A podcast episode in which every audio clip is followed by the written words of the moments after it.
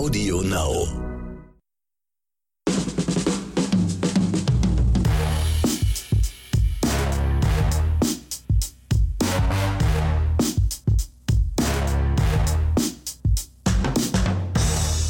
Mal gesagt, dass ich unsere Mucke total geil finde, Ronny? Nee. Habe ich noch nie, ne? Ich finde die Nee, zum mega. Mal. Immer wenn das anfängt, ich gehe da mal gleich voll mit. Ich schunkel mit. Also, Ja, das, das, aber das ist ein guter Beat. oder? So ein bisschen, ja, so ein bisschen, ja, ich will es nicht mich zu weit rauslehnen, aber so ein bisschen so ein, so ein Straßen-Rap-Beat, so, weißt du, so. Ja, ich hätte jetzt eher so morgens vorm Spiegel beim Zähneputzen. Wäre das genau das Richtige zum Okay. Wachwerden auch. Ja, herzlich willkommen zu einer neuen Ja. Folge Oscars und Himbeeren. Nicht ganz so hart natürlich wie NWA damals und so, ja, aber. Stimmt, hast du Ich recht. finde schon, es erinnert mich an meine alten Zeiten so ein bisschen. Ja, genau. Hallo. Für die, die es noch nicht wissen, mir gegenüber sitzt der fulminante Hausmeister Ronny Rüsch und ich persönlich bin der leicht bescheidene Excel Max und ja, Hätte ich auch nicht besser, nicht, also selber nicht besser sagen können. ja, guck, und guck mal, das war jetzt schon Testphase Nummer drei und ich, ich bin begeistert. Ronny, du hast was auf dem Herzen, habe ich gehört. Ja, ja, nicht direkt auf dem Herzen, aber wir wollten uns heute mal ein bisschen über, ähm, nur ganz kurz, bevor es losgeht. Wir haben heute übrigens wieder mal vier ähm, Oscars im Gepäck. Ja, zwei, Back to the Roots, genau. Genau, Back to the Roots. Zwei kommen von Axel, zwei kommen von mir und am Ende die fulminante Himbeere, den Lieblingspreis der Woche sozusagen. Ja, ich wollte mich heute mal kurz ein bisschen erstmal bei allen Hörern und Hörerinnen bedanken, die uns halt im Post zuschicken. Also, Genau, vielen ja, Dank dafür, Vielen, ja. Wir, sind, ja, wir sind immer dankbar für Empfehlungen, für Kritik, ja, für Lob. Also wir nehmen alles immer gerne an. Ähm, letzte Woche hatten wir eine E-Mail von einem, ich nenne ihn jetzt mal kritischen Zuhörer, der, ja gut, ich gehe mal darauf ein, natürlich werden immer alle Kritiker per se abgewatscht. Also wir hatten ja vor ein paar Wochen schon auch mal eine Folge, wo wir auch mal über Kritiker gesprochen haben. Ja. Wir sind auch nicht immer mit allem einverstanden, was Kritiker so rauströten oder Kritikerinnen natürlich auch nicht, weil es ist schon manchmal, wie wir schon mal sagten, also wer unsere Meinung dazu hören will, kann gerne den Podcast nochmal hören von ein paar Wochen, kann man alles ähm, nachhören. Was mich hier ein bisschen genervt hat, ist, ähm, es ist vollkommen okay, uns doof zu finden, ja, niemand muss unsere Meinung teilen, wir sind, äh, wir sind subjektiv, das haben wir auch immer gesagt, ja, wir maßen uns nicht an, äh, den Masterplan zu haben, was jetzt super gut ist, ist es nur unsere Meinung, ja, es ist eine Art Ratgeber. Jeder kann eine eigene Meinung dazu haben und wer uns eben total blöd findet, der findet uns eben blöd, mein Gott, dann hörst du er an und uns- reg dich auf. Wenn er uns dann trotzdem Oder- hört, vielen Dank dafür. Genau. Oder hörst du eben nicht an, ja. Also ist vollkommen okay. Was ich aber mal sagen wollte, das Gute ist, diese Person, die uns da kritisiert hat, weil wir eben den Film Justice League von Zack Snyder eine Himbeere gegeben haben.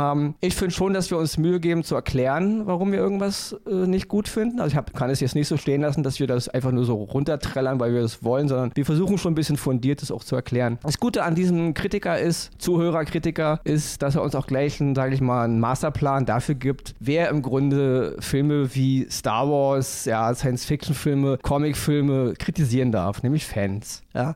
Also er möchte doch bitte, dass äh, wir den Leuten, die halt Kinotickets bezahlen und den Leuten, die halt Geld für Merchandising ausgeben, dass wir doch diesen Leuten bitte auch das, das Bewerten der Filme überlassen. Das ist so seine Quintessenz. Und da muss ich sagen, da bin ich vollkommen mit einverstanden. Ich finde es jetzt nicht so cool, dass man Kritikern den Fanstatus absprechen will, weil ich denke, es gibt Kritiker, die sind Fans und Fans, die sind Kritiker. Deswegen ist es eigentlich für Richtig. mich eins. Aber das Gute ist, wir halten uns mal daran, ähm, das als Vorlage zu nehmen. Er ist halt der Meinung, Filme wie halt jetzt Zack Snyder's Justice League dürfen nur von Leuten bewertet werden, die halt A, die Kinotickets kaufen und B, Geld für Merchandising ausgeben, also für ihre Leidenschaft als Fan. So, nur ganz kurz, ähm, ich weiß, dass Axel auch ein paar Merchandising-Artikel hat. Also ich weiß das, gut. ja.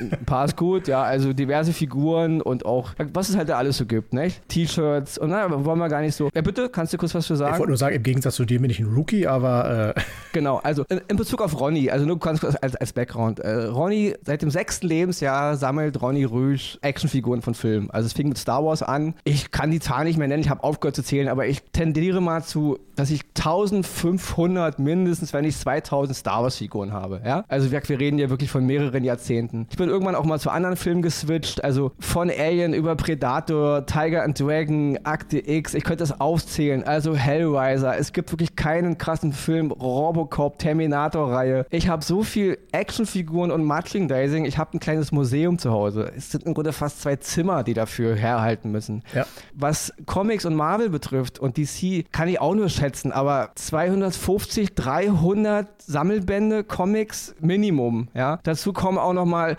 Marvel-Figuren, also sämtliche Charaktere aus der Justice äh, League-Reihe, von Cyborg über Wonder Woman, Flash, Batman, Superman. Ich habe da so viel Figuren, also allein von Marvel, glaube ich, auch mindestens 150 verschiedene Figuren. DC nicht ganz so viel, aber ich tendiere mal so zu 80 vielleicht. Also ich habe wirklich ein kleines Museum bei mir zu Hause und ähm, ja, von äh, dem Rest Merchandising wie T-Shirts oder irgendwas, das können wir was uns mal eher mein. Part ist. Genau, ja, genau, was wahrscheinlich dann eher dein Part ist. Ja.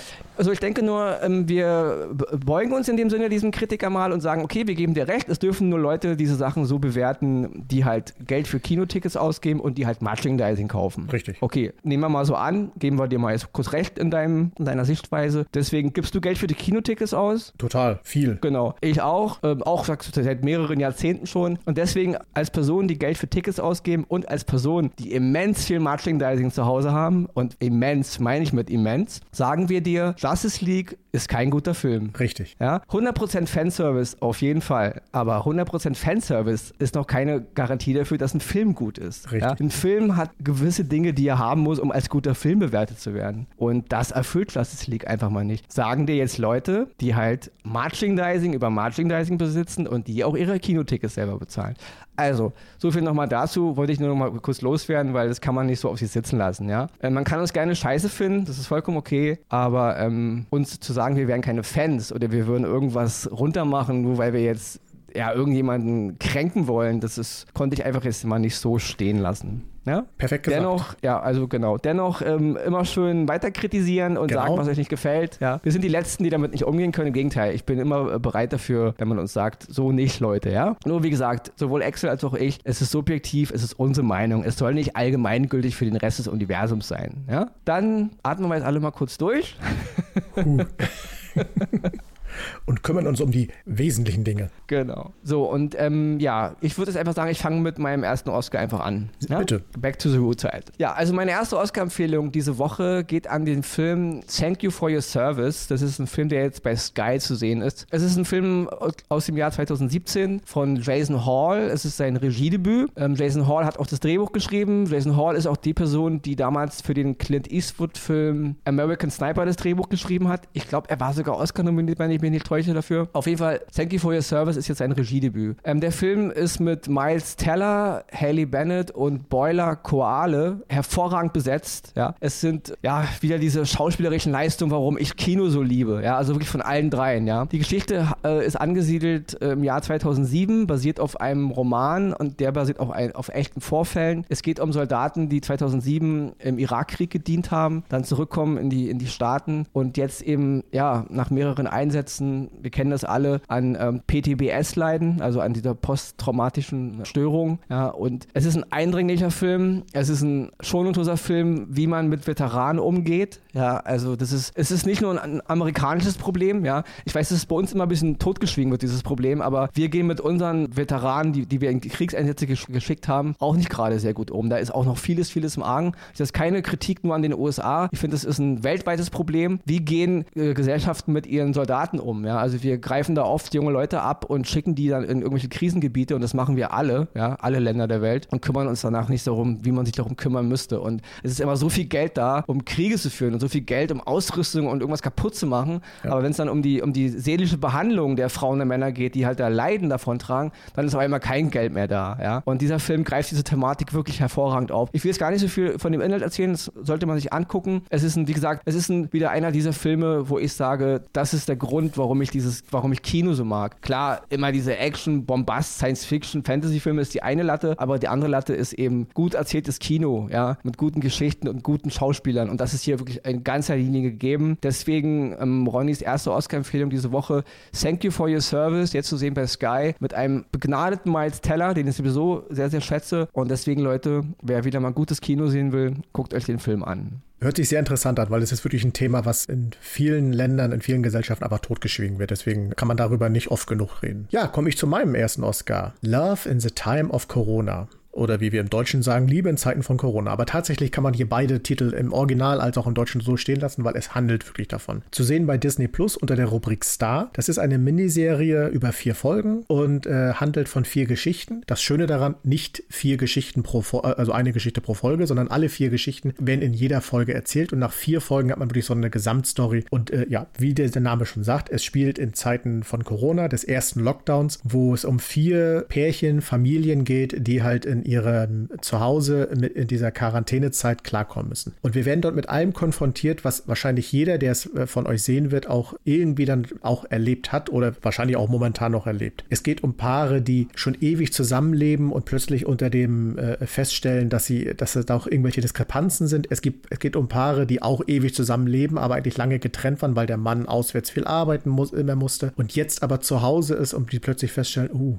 wir beide zusammen, äh, getrennt war es okay, aber zusammen ist schwierig. Es geht um ne, ein Ehepaar, was eine äh, pubertierende Tochter hat, die gerade so in diesem wilden Alter ist und eigentlich raus will und die Eltern selber aber auch Probleme miteinander haben, was sie ihrer Tochter nie erzählt haben. Und dann, und das ist eine sehr anrührende Geschichte, es geht auch um ein Paar, was seit 50 Jahren verheiratet ist, kurz vor ihrem 50. Hochzeitstag steht, eigentlich eine Feier feiern wollen und wo der Mann aber aufgrund einer Erkrankung in einem Heim leben muss und sich in der Geschichte, die dann erzählt wird, auch noch Dinge herausstellen, die einen wirklich ans Herz gehen. Teile dieser Geschichten gehören auch zusammen, weil es auch äh, gerade das ältere Pärchen, da, äh, die haben auch zwei Söhne, die Geschichten werden auch parallel erzählt und man kriegt so ein Gefühl dafür, ja, wie diese Menschen sich fühlen. Wie gesagt, wir haben es ja alle irgendwie selber erlebt. Jeder hat ja so einen Lockdown jetzt mitgemacht und ist jetzt ist einfach, wie soll man sagen, manchmal herrlich naiv, weil es ist eine amerikanische Serie und wir kennen ja manchmal die Amerikaner, die haben ja manchmal so eine naive Art an sich. Es wird auch manchmal herrlich naiv erzählt. Es ist eine Pärchen, hätte ich fast vergessen, die eine, eine WG haben. Er ist homosexuell, sie ist heterosexuell, beide ohne äh, Partner und wollen sich eigentlich gegenseitig einen Partner suchen und stellen dann in dem Laufe der Zeit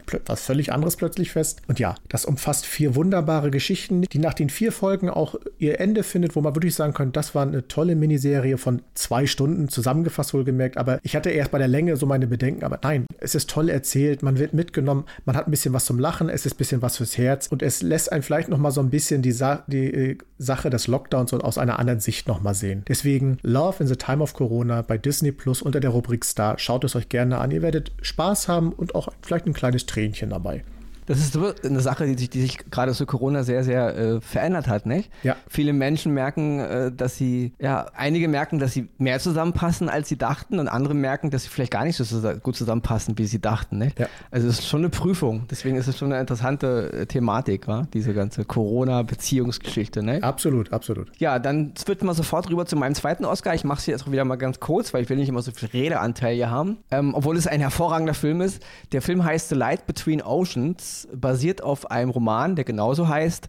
Als der Roman damals bei uns rauskam, äh, wurde er veröffentlicht bei uns unter dem Titel Das Licht zwischen den Meeren, womit ich noch leben kann. Als der Film dann 2016 rauskam, hieß der Film bei uns auf einmal Liebe zwischen den Meeren. Mir ist wieder ein bisschen schleierhaft, wie man aus The Light Between Oceans Liebe zwischen den Meeren machen kann, aber das müssen wieder mal die äh, Verantwortlichen dahinter wissen. Ähm, ich finde es mal wieder total hohl eigentlich, weil The Light Between Oceans trifft eben auch die Geschichte und worum es geht. Nicht? Und deswegen bleiben wir auch dabei. Der Film ist jetzt zu sehen bei Amazon Prime. Er handelt äh, 1918 nach dem Ende des Ersten Weltkrieges von einem Mann, der nach den Grauen des Krieges eben, im Grunde leidet er auch unter der posttraumatischen Störung, wie eben schon in dem ersten Oscar von mir. Nur in der Zeit gab es diese Bezeichnung natürlich noch nicht. Und er nimmt ein, äh, eine Arbeit als Leuchtturmwärter an einem ganz entlegenen Ort auf einer kleinen Insel, ja, um ein bisschen Abstand, weil er diese Ruhe braucht. Und äh, die Hauptrolle spielt äh, Michael Fassbender, wo ich nicht, nicht viel zu sagen muss. Ich denke, wir alle wissen, dass es ein begnadeter Schauspieler ist. Mhm. Ja. Und äh, die weibliche Hauptrolle spielt Alicia Vikander, mit der ich früher bis meine Probleme hatte, mittlerweile aber sagen muss, äh, sie ist auch eine hervorragende Schauspielerin und ich sehe sie auch mittlerweile gerne. Es gibt immer noch Filme, wo ich denke, da passt sie nicht so rein. Ich war auch nicht so davon begeistert, dass sie Tomb Raider spielte, aber als ich den Film gesehen habe, hat sie mich beschwichtigt. Also äh, bin ich ein bisschen vorkritisch gewesen. Auch sie spielt hier in dem Film The Light Between Oceans ganz, ganz schön, ganz, ganz wunderbar. Eine etwas kleinere Rolle hat noch Rachel Weisz, auch eine begnadete Schauspielerin. Ja. Der Film, ich will auch hier wieder nicht so viel von, von dem Inhalt erzählen, man muss es sich angucken. Es ist ein einfühlsamer Film, es ist ein schöner Film, es ist ein Film, der sehr viel moralische Fragen aufwirft, aufgrund der Entwicklung der Geschichte, wie die Charaktere eben in, ja, in, also wie halt eine Welle wie auf die Brandung knallt, ja, wie sie da hin und her geschleudert werden. Und sie werden gezwungen, Entscheidungen zu treffen, die sie eigentlich nicht wollen, aber die Umstände zwingen sie. Und es ist ja, wunderbar erzählt, es ist auch wunderbar fotografiert und auch die Musik in dem Film, also es ist ein wunderschöner Film der ganz viel äh, Kummer mit sich trägt, aber auch eine wunderbare Liebesgeschichte in sich birgt, der sich mit ganz vielen Themen auch befasst und äh, ganz toll auch die Schauspieler wieder mal zur, zur, Geltung bringt, wie sie ihre Rolle inszenieren. Und das alles ist in einem ganz tollen Ambiente eingefangen. Dieser Ort, ja, diese englische Küstenstadt im Jahr 1918 und dann halt in der fortlaufenden Geschichte in die 20er rein. Wunderbar erzählt, sehr, sehr anrührend und ich will auch gar nicht weiter jetzt noch viel drüber reden. Guckt euch den Film an, ist zu sehen bei Amazon Prime jetzt. The Light Between Oceans, wie gesagt, bei uns heißt der Liebe zwischen den Meeren. Ronnys zweiter Oscar, unbedingt gucken ein ganz wunderschöner Film, der ans Herz geht. Ich hasse zwar auch diese, weil Axel, Axel benutzt immer diese Floskel, es geht mir ans Herz, deswegen, aber hier trifft es mal, er geht einem wirklich ans Herz. Er hat mich tief bewegt und auch zum Nachdenken angeregt und deswegen klare Empfehlung. Was hast du gegen das Herz? Ja, gar nichts, genau. Es ist halt, es sind halt nur immer diese Floskeln, ne? diese Floskeln ja. ja. Aber es ist halt so. Er geht ans Herz, er berührt mich einfach, ja. Andere haben Phrasenschwein, wir haben Floskelschwein. So. Oder genau. die Floskelkuh, nennen wir so. Dann komme ich noch schnell zu meinem zweiten Oscar. The One auf Netflix. Natürlich wieder mit einem deutschen Untertitel äh, Finde dein perfektes Match. Tatsächlich kommt das Wort Match äh, gefühlt in der ersten Dreiviertelstunde äh, tausendmal vor, aber okay. Worum geht's? Ein Unternehmen, was äh, die DNA des Menschen benutzt, um den perfekten Partner zu finden. Das Ganze äh, ähm, beginnt als Startup-Unternehmen und entwickelt sich dann zu einem absoluten Milliardenkonzern, so kann man es nennen. Die Serie an sich, also die allererste Folge, beginnt aber, wie ein Taucher in die Themse springt und eine Leiche findet. Und man kommt sofort dahinter, okay, in der ganzen Nummer ist auch irgendwas schief. Und so entwickelt sich dann auch die Geschichte. Wir sind immer im Hier und Jetzt und teilweise in der Vergangenheit und erleben, wie diese Firma, The One, die heißt so, sich entwickelt und wie die Chefin Rebecca Webb zu der wurde, die sie jetzt dann quasi ist. Und die Schauspielerin Hannah Ware beziehungsweise auch die, die Rolle, die sie spielt, diese Rebecca Webb, die ist der Hammer. Also für mich persönlich ist sie so diese neu moderne Cersei Lannister. Also sie geht über alles hinweg, senzt alles nieder, was sich ihr in den Weg stellt und hat da wirklich ein kaltes Herz teilweise. Ich will gar nicht zu viel verraten, weil es ja die Essenz dieser Geschichte ist. Aber die, die, die Frau, äh, die, sie fasziniert, aber sie bringt auch einen sofort so einen kalten Schauer teilweise in ihren Aktionen rüber. Was aber diese Serie auch ausmacht, ist eben diese Geschichte dahinter, dieses anhand der DNA den perfekten Partner zu äh, finden. Hört sich für Singles toll an. Aber was auch passiert, Natürlich sind auch längst verheiratete Paare, seit langem äh, äh, zusammenlebende Paare neugierig. Ist das überhaupt mein richtiger pa äh, Partner? Schicken ihre äh, Haarprobe, DNA, was auch immer da ein und stellen fest, das ist gar nicht mein richtiger Partner. Und plötzlich stellt eine Frau fest, dass ihr richtiger Partner gar nicht der Mann, sondern eine Frau ist. Und so die, diese Geschichten, die fließen dann noch mit alle ein. Anderswo wiederum eine Frau Angst hat, dass ihr Mann sich mal testen lassen würde und vielleicht ihren tatsächlichen perfekten äh, Partner kennenlernen würde und die dann äh, heimlich seine DNA einschickt, um rauszufinden, wer eigentlich sein perfekter perfekter Partner ist. Und auch das sind Geschichten, die, wo man vom Fernseher so denkt, du doofe Kuh, du führst ein perfektes Leben, was machst du? Dann lass das doch. Aber sie ist neugierig oder auch eifersüchtig, man weiß es nicht. Und das reißt einen richtig mit. Deswegen die Serie, ich hatte sie gar nicht so auf dem Schirm, aber The One äh, auf Netflix ist eine englische Serie, spielt in London, toll gemacht und spannend, aber auch teilweise herzzerreißend und auch wirklich, wo man denkt, du blöde Kuh, lass das doch endlich sein. Entschuldigung, nicht nur die blöde Kuh, auch Idioten, die sind auch dabei.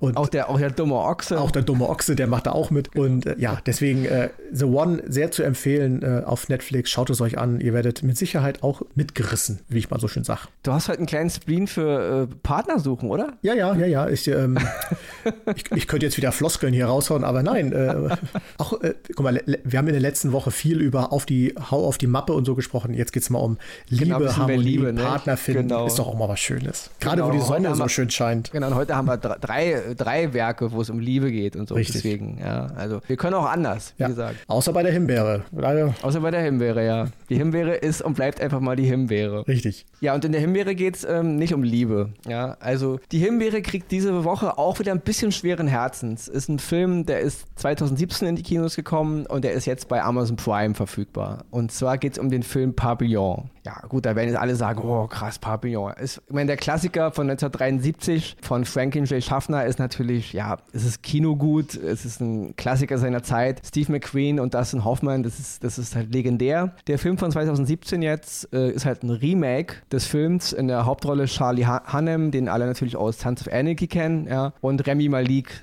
der jetzt äh, ja leider als Bond-Bösewicht noch auf sich warten lässt und hat man ihn eigentlich alle schon letztes Jahr gesehen. Auch Oscar-Preisträger mittlerweile für seine fulminante Performance als Freddie Mercury. Mhm. Tolle Schauspieler, wohlgemerkt. Ich gebe Papillon heute nicht die Himbeere, weil er per se an sich so ein schlechter Film ist. Er funktioniert ja relativ okay. Er hat auch gute Szenen, die mich sehr, sehr bewegt haben und die hervorragend funktioniert haben. Warum ich dem Film die Himbeere gebe, ist, warum macht man ein Remake von dem Film von 1973. Und das ist der Film einfach mal, ja. Die Originalgeschichte, ja, dieses Romans von Henri Charrière, der ja nun der Original-Papillon war. Selbst der Film von 1973 ist ja nur eine Art Abriss, ja, dieser Reise, dieser, die dieser Mann da in seinem, in seinem Roman geschrieben hat. Jetzt mal weg davon, was in diesem Roman, ich nenne es mal jetzt wirklich Roman, was da jetzt wirklich Tatsachenbericht war, was, was fiktiv ist. Na klar, gibt es immer wieder Kritiker, die sagen, es war alles nicht so, ja, in diesem Buch oder Bericht seines, seines Lebens, Papillon, wird nicht alles so gewesen sein, wie es ist, aber dennoch ist es eine faszinierende Reise ja, eines Mannes, der ähm, Anfang der 30er Jahre halt in die, diese Strafkolonie in Französisch-Guyana kommt und diese ganze Sache, die da drin hängt, das ist eigentlich ist es eine Serie. Man hätte, das wäre mal eine, Geschichte gewesen, die man für eine zehnteilige mindestens oder zwanzigteilige Serie, weil wir haben ja eine Odyssee eines Menschen, der äh, so viel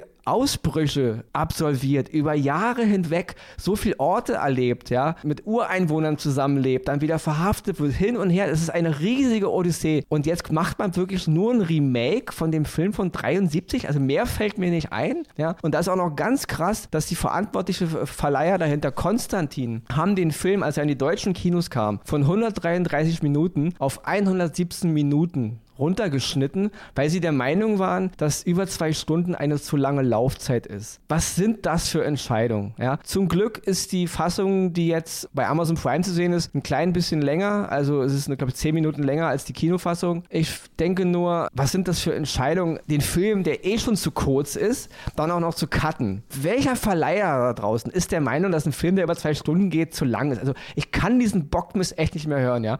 Wollt ihr zurück, dass Filme nur noch 90 Minuten gehen dürfen in so einer Zeit, wo ja eine Serie darf eine 5, ich, ich könnte da wirklich schon wieder ein bisschen kotzen, ja.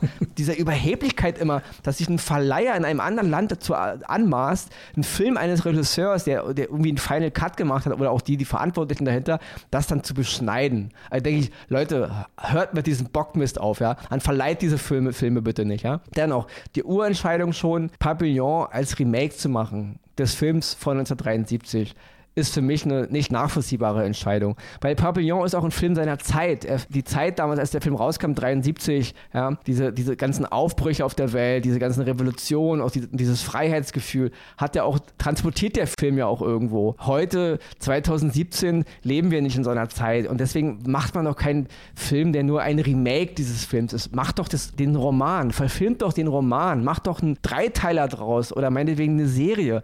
Also die Himbeere kriegt der Film deswegen, weil es eine verschenkte Gelegenheit ist. Ja. Die Schauspieler spielen okay, nicht herausragend, abgesehen vielleicht von Remy Malik, der ist, der ist einfach zu gut. Charlie Hanem spielt im Grunde eine, eine ja, Sons of Anarchy-Variante, wie man ihn so kennt. Ich sehe ihn ja gerne, ich halte ihn aber nicht für einen begnadeten Schauspieler. Dennoch ist seine Performance okay, ja. Wie der Film auch okay ist.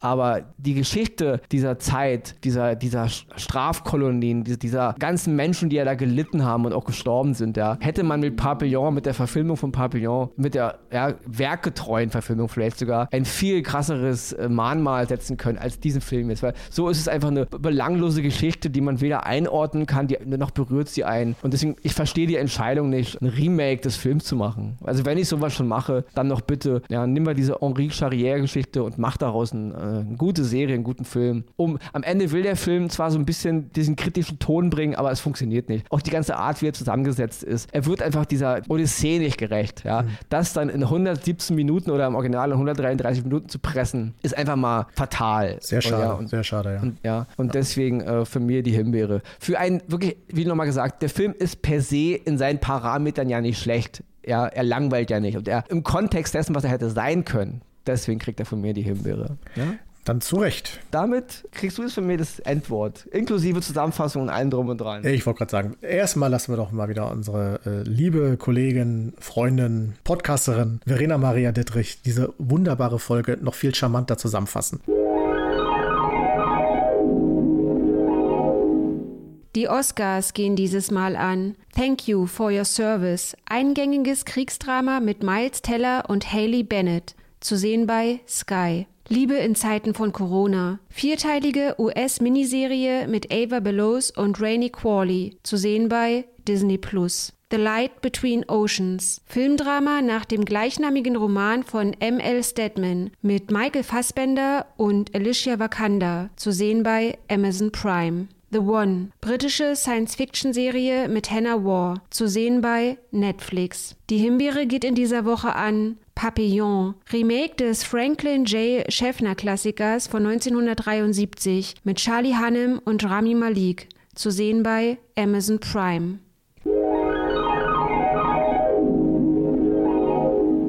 Ja, und damit kommen wir auch schon zum Schluss der heutigen äh, Folge. Und äh, diesmal, ich gucke auf unseren Timecode, wir waren besser. Wir nähern uns wieder unserer alten äh, Zielmarke genau. an. Ne? Zu den Wurzeln zurück. Ja, aber es hat mir wieder sehr viel Spaß gemacht. Und es wäre ja heute wirklich so ein Mix aus Ernsthaftigkeit, aber auch viel L'amour toujours, alles, was dazugehört. Und deswegen freue ich mich einfach schon auf die nächste Woche. Kann euch nur da draußen sagen, schreibt uns gerne wieder. Wie gesagt, Feedback ist alles. Und ja, Ronny, wolltest du noch kurz was sagen? Nö, eigentlich nicht. Hab, hab heute alles gesagt. Dann ziehe ich die Vorhänge zu, sagt zu, euch wieder natürlich, bleibt gesund, bleibt uns treu und bis nächste Woche. Achso, frohe Ostern.